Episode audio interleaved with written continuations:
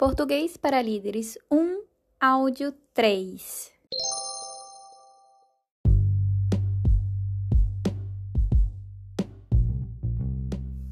Eu, minha família e meu trabalho. Muito prazer, meu nome é Amanda e sou brasileira. Minha família não é toda brasileira, meu marido é chileno. Ele se chama Oscar e é muito simpático e extrovertido. Ele tem 42 anos. Nós ainda não temos filhos. Eu sou professora de português aqui em Santiago desde que cheguei no Chile, em novembro de 2017. Além de português, eu falo espanhol e adoro estudar outros idiomas. Também estou estudando administração, porque gosto muito de negócios e empreendedorismo. Meu trabalho é muito gratificante porque ajudo meus alunos a alcançarem suas metas e sonhos aprendendo português.